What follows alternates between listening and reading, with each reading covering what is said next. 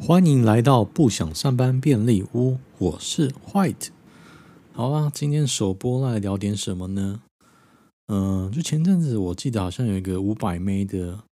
那个中华电信之乱，一零九九五百 M 吃到饱的那种方案，就是室内的那个网速啦。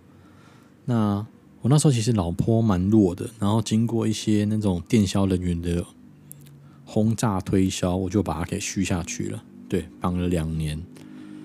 那他当时又说要不要再弄一个 NOD 啊？因为 NOD 你现在办可能会比你单独去外面还要再优惠。但是 NOD 又很复杂，中华电信 NOD 其实很复杂，它有分频道一个价钱，电电视一个价钱，电影也有一个价钱。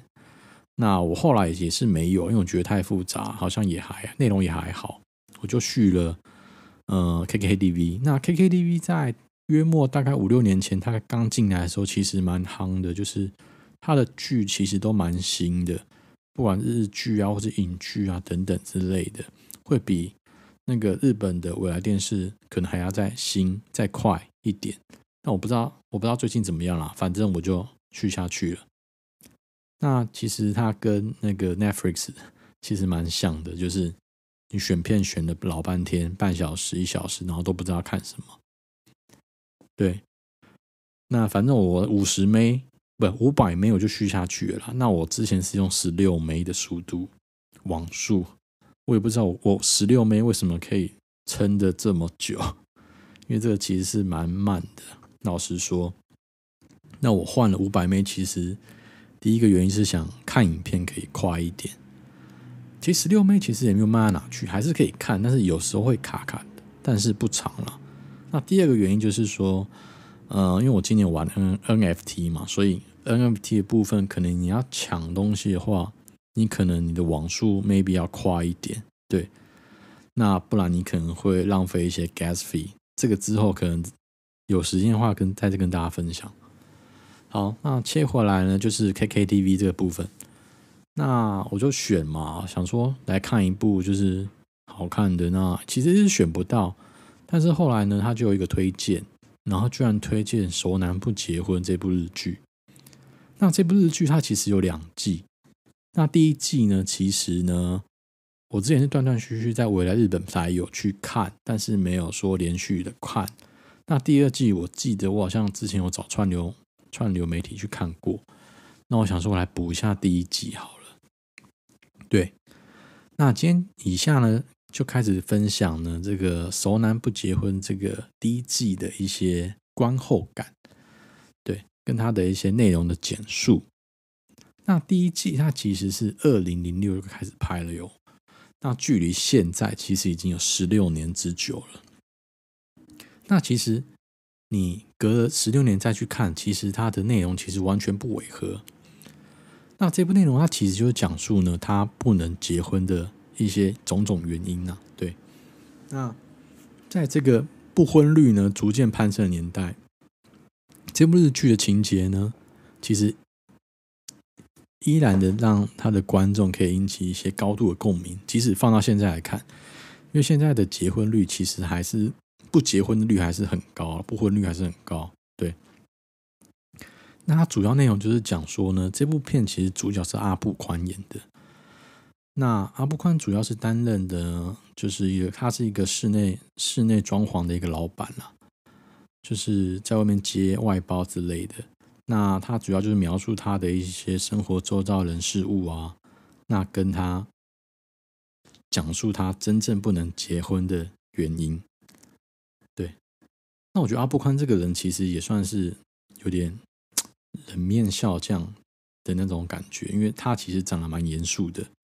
那这种长得蛮严肃的去拍这种黑色幽默喜剧，其实就蛮适合的。因为把它放在就是看他，呃，他最近有拍一些什么一些那种，呃，警察警匪片那种那种太有点沉闷的那种片，你就会觉得哇，看他长相，然后加上他的内容其实也蛮沉闷，就会有一种 double 的沉闷感。所以他来演喜剧，我觉得是还蛮适合的。好，拉拉回来那个内容简述的部分，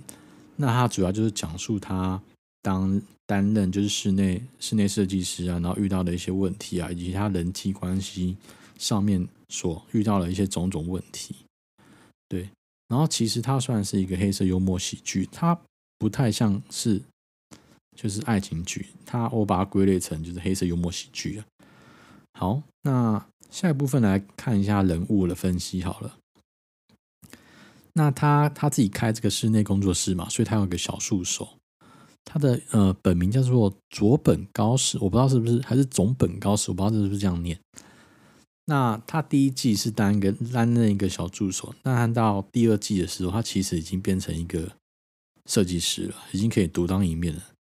因为从因为第二季他是二零一九开拍，所以也过了十三年之久，所以理所当然，小助理变成室内设计师。那再还有个女女医生呢，她就是夏川结衣所所主演的。那她其实在里面的个性就是兼具理性，那又有蛮温柔，那也是一个蛮包容的一个个性，就感觉是一个蛮温暖的一个角色。就是她的个性就如呃大海般的 宽阔，她可以包容，就是男主角在他的呃。里面去，呃，去任性的一些做一些事情，他都可以完全的包容。我觉得这这一点是真的是还不错了。对，那第二个第二个角色的话，就是也是一个女女性，她是她的邻居，叫做国仲凉子。那她在里面饰演的话，就是说，嗯、她的邻居嘛，那她本身就是一个比较肤浅的一个粉领族，对，就是因为她。呃，当时的可能就是那种粉领族，可能都是想要找一个金龟婿，然后嫁掉之后，之后就从事那个家庭主妇的一种职业这样子。所以，其实十六十六年前是这样，然后现在日本的社会，我不知道是不是也是这样子啦。对，那当时就是蛮演活这个肤浅的粉领族，蛮可以把他演得蛮活灵活现的。对，那我后来查一下，这国仲凉子啊，她的老公居然是向井理。哇，真的是，因为她其实长得蛮可爱的，可是没有想到她老公是向经理。对，那第三位女性呢，就是她的一个公司的女女业务，叫做高岛离子。那她在里面饰演的话，就是一个干练的一个现代女子。那她常常就是帮阿布宽摆平的一些人际啊，或是客户啊的一些问题，算是一个主外的一个角色。那阿布宽是主内的角色。那还有一个角色是蛮有趣的，叫做金田。金田他是算里面担任一个潇洒多金的一个建筑师，其实就算是同业啦，跟阿部宽的角色算是同业，所以所以有的时候就是阿部宽在公司里面常常就会说，今天的网站又更新了，因为当时金田这个呃建筑师呢，他其实呃每天都有在他的网站去做更新啊，那那时候应该是部落格啦，对啊，然后阿部宽其实就蛮 follow 他的。就蛮在意他的一举一动，对，因为是同业嘛，然后又想说，为什么他有一些案子都是 pending pending 住没有去执行，但是好像还是玩的，就是过得还不错，就是不管是把妹啊，或是一些阶段都好像生活就是蛮多彩多姿的，然后觉得让那个呃阿部宽这个上元这个角色其实蛮羡慕的，然后后来去查一查，才知道这个金田这个建筑师呢，其实是刚刚我介绍到的女业务的老公诶，就是现实生活中他们是先结婚，然后才拍这部片，真的是还蛮蛮巧的。对，那在阿布宽这部里面的个性呢，他其实就是一个呃遇到事情他都会说 no，但是呢，呃他他事后还是会去帮忙啊，对，然后他个性就是比较。扭捏别扭这样子，然后也不太善于人际的一些交际啊，等等，就有点雅思，呃，那个什么，就是有点雅雅思什么症的那种症候群啊，对，这种这种个性其实也蛮适合当职人或是说老板的，因为他在他在里面有讲到说，呃，他当初创业的一个原因就是说可以不用在乎。以及在意，以及呃，就是人人与人之间的这种这种交际应酬了。他以为当老板就不需要了，但是他现实中还是需要的，所以他他这个点可能也也有可能是他他之前创业想要创业的一个点，就是对他只要管好他的技术方面就好了。的确，他在那部片里面也是一样，就是他的一些呃客户应酬啊，或是客户的沟通需求，都是由他的女女生的业务去帮他挡掉。那他只要专心做他的设计就好了。对，我觉得这个其实还不错，就是其实蛮像现在的工程师，就是你负责外面的都是由业务或者 PM 帮你挡掉，你就只要好好专心专心做你工程师的工作就好了。我觉得这个真的是还不错。对，那回到个性来说，他个性就是其实很不讨好了，很不讨喜，就是常常就是得罪人然后不知，然后或者是他呃明明就是他帮助。真的有帮助到人，但是他可能帮助的方式不对，然后又又洋洋得意这样子，就让人家很讨厌了。所以他一开始的个性这样子。不过我刚刚说的三位女主角经过漫长的认识，然后到一开始都是很嫌恶，就是呃能不跟他在同一个空间就好，就是只要在他们两个只要就是三个女性只要放在把他们跟他这个建筑师放在同一个空间，他们就觉得浑身不自在。对，但随着这个剧情呢，或者时间慢慢的推移呢，他们越来越了解他的个性，其实蛮是一个蛮温柔的一个人啊。就是你明明常嘴巴说不要，但是你实际上还是会还是会去做，就有点刀子刀子口豆腐心这样子。所以呢，这三个女生到最后其实都喜欢这个阿不宽的男主角。对，那。先来看一下感情方面，感情方面的话，就是刚好说女医生嘛。那女医生的话，怎么跟他认识的？她就是呃，就是有一天肚子痛嘛，然后去找他，然后就就慢慢渐渐的维维维系这个关系。就是阿部宽只要有稍微不舒服呢，他就会去找这个女医生，即便是聊一句两句也好，他就会去找她这样子。那这个女，那阿部宽，我是觉得阿部宽其实他的身体其实已经。喜欢他了，但是他不知道，还是每天会去，呃，不管大病小病都会去找这个女医生这样子。那女医生其实很也是很温柔去，呃，开导吧，或是站在比较，呃，客观的角度去分析，帮他分析事情。再来的部分就是邻居的部分。那邻居部分呢，其实也是一开始其实都是蛮嫌恶，然后嫌恶，尽量不想跟他在同一个空间的一个。邻居，但是有一天呢，就是有一个跟踪狂一直跟踪这个邻居。那阿部宽呢，呃，因为是有人去拜托这阿部宽，然后因为他们住住在同一个社区嘛，然后去拜托他，然后就是每天接他下班呐、啊，然后也是因为种种的一些举动，然后打动了这个邻居啦，所以他最后其实也是喜欢上他了。然后很好笑的一幕，还跟那个女医生说怎么办？我已经喜欢上上元了，然后女医生都傻眼，因为邻居之前对阿部宽的评价其实是不太好的，对，因为阿部宽其实他常常在他的家里面都是呃自己开着交响乐，然后很吵，所以邻居其实是不太喜欢他这个人的，然后也觉得也觉得他其实是有点怪怪的这样子，反正 anyway 他最后也是喜欢上他了，对。那下一个喜欢上他是谁呢？就是他公司的女业务。那女业务呢？她，呃，她在她办公室可能也做六七年之久。那后来呢？因为有一个就是有一个 offer，有一个被挖角的机会。那他那个时候呢，其实也是有点心动，因为对方开的 offer 可能比较高，那工作环境可能也比现在这边好，所以他其实那时候有考虑过去。但是阿部宽呢，那时候就是有点，有点那种，呃，装绅士吧，就是说，好，没关系啊，就是你你自己决定就好，不要顾虑他什么什么什么的。可是呢，他最后还是去拜托他留下来，因为阿部宽实在没有办法处理这种客户上面的一些应对，所以他还是需要这个女女业务来帮他挡事情。那女业务其实，呃呃，我忘了是哪一位角色跟女业务说，哎，好像。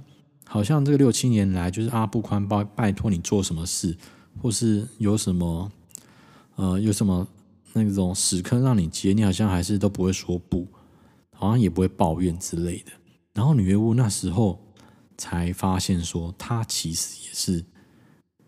喜欢上他的，对，有点那种就是相处久了吧，对，他其实也不知道这是爱呀，所以我说呢，其实阿部宽在这里面呢，其实根本就不是不结婚，他只是不想结婚，对吧？人生胜利组啊，高富帅，然后又有三个三个女生。那个喜欢上他这样子，那我比较好奇的是，阿部宽他其实在里面是做就是室内设计嘛，那他这么的呃，就个性这么怪，然后他真的可以把他的那种室内设计啊，以及就是比较软性的一些设计层面可以考虑得到吗？够细心吗？等等这些要求。不过他在里面的。人设好像就是他设计案子好像都算不错，然后拿过大大小小小小的奖这样子。好，反正 anyway，我觉得这个编剧其实是还蛮厉害的，因为他在每一集呢都会有固定的一个主题，比如说这些集讲什么，比如说举个例子好了，他第一集就是说独身不可以吗？这就觉得很好笑。那第二集他就是说爱吃肉不可以吗？因为阿布宽他是会一个人去吃烧肉的，对。那第三集是花钱不可以吗？他这集讲主要是讲述他一个人去 shopping 之类的。那第个第四个是一个人的假日不可以吗？我觉得这还蛮黑色幽默，就是编剧会想一堆这种这种 slogan 逢每一集这样子。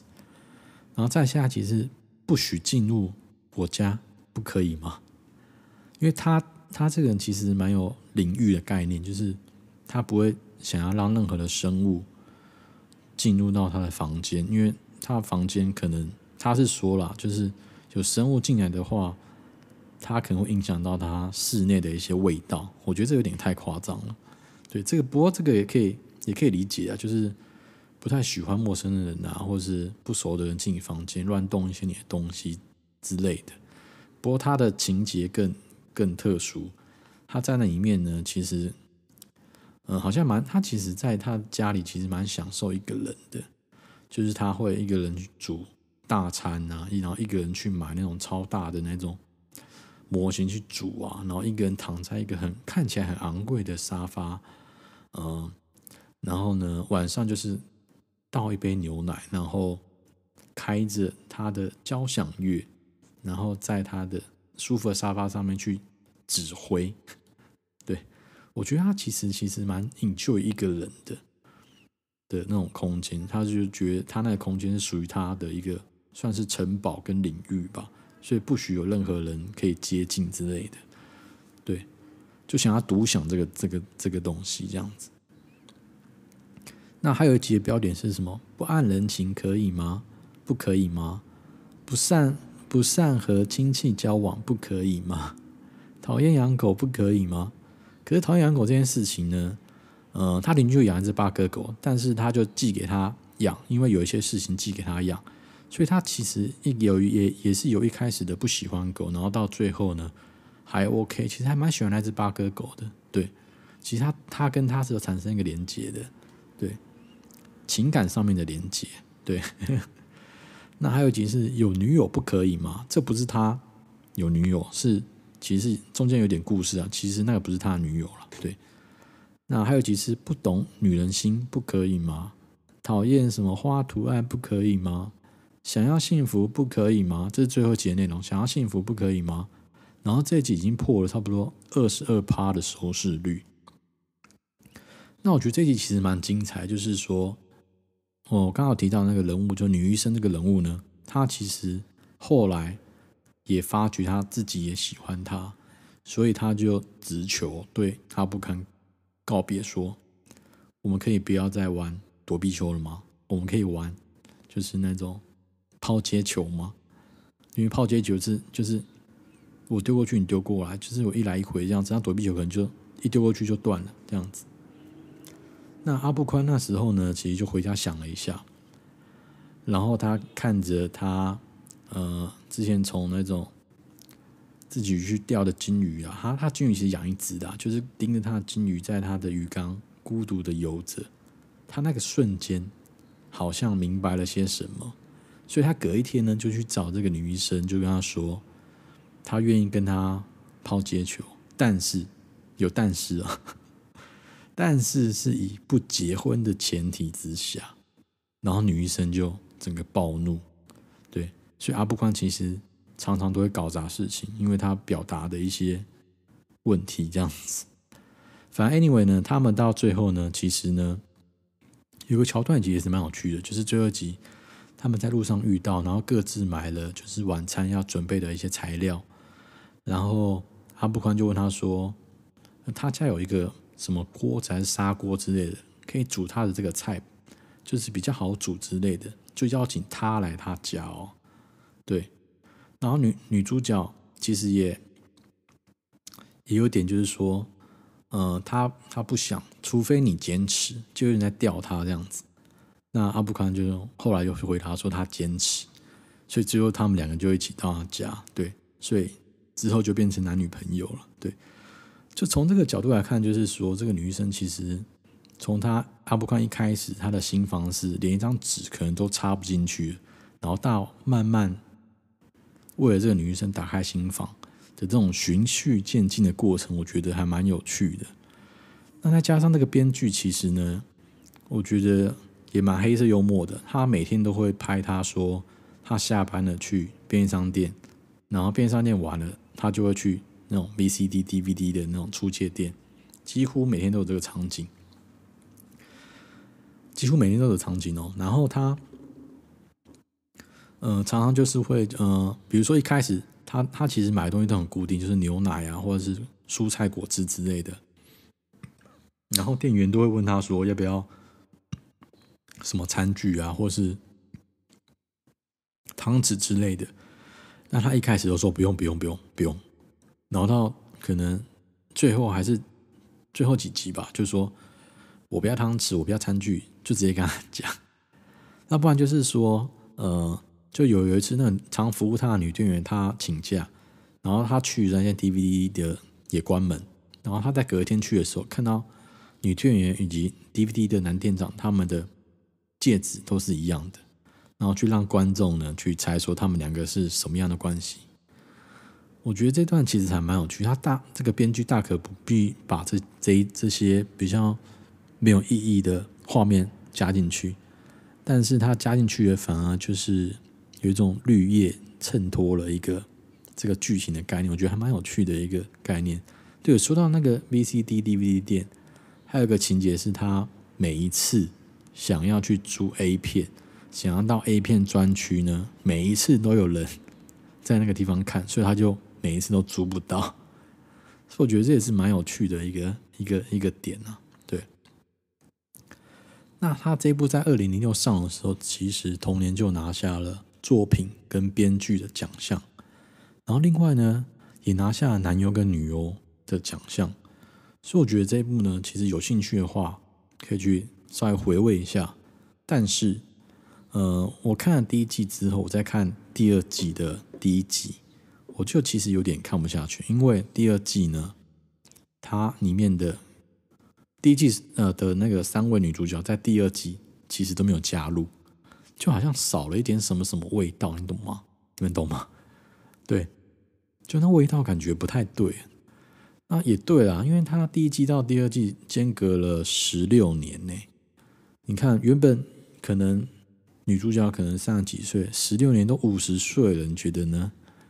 这也不能怪说他找别人呐。那我觉得这种第一季拍的还不错，可能隔个。两年到三年就可以拍第二季，我也不知道为什么会拖这么久。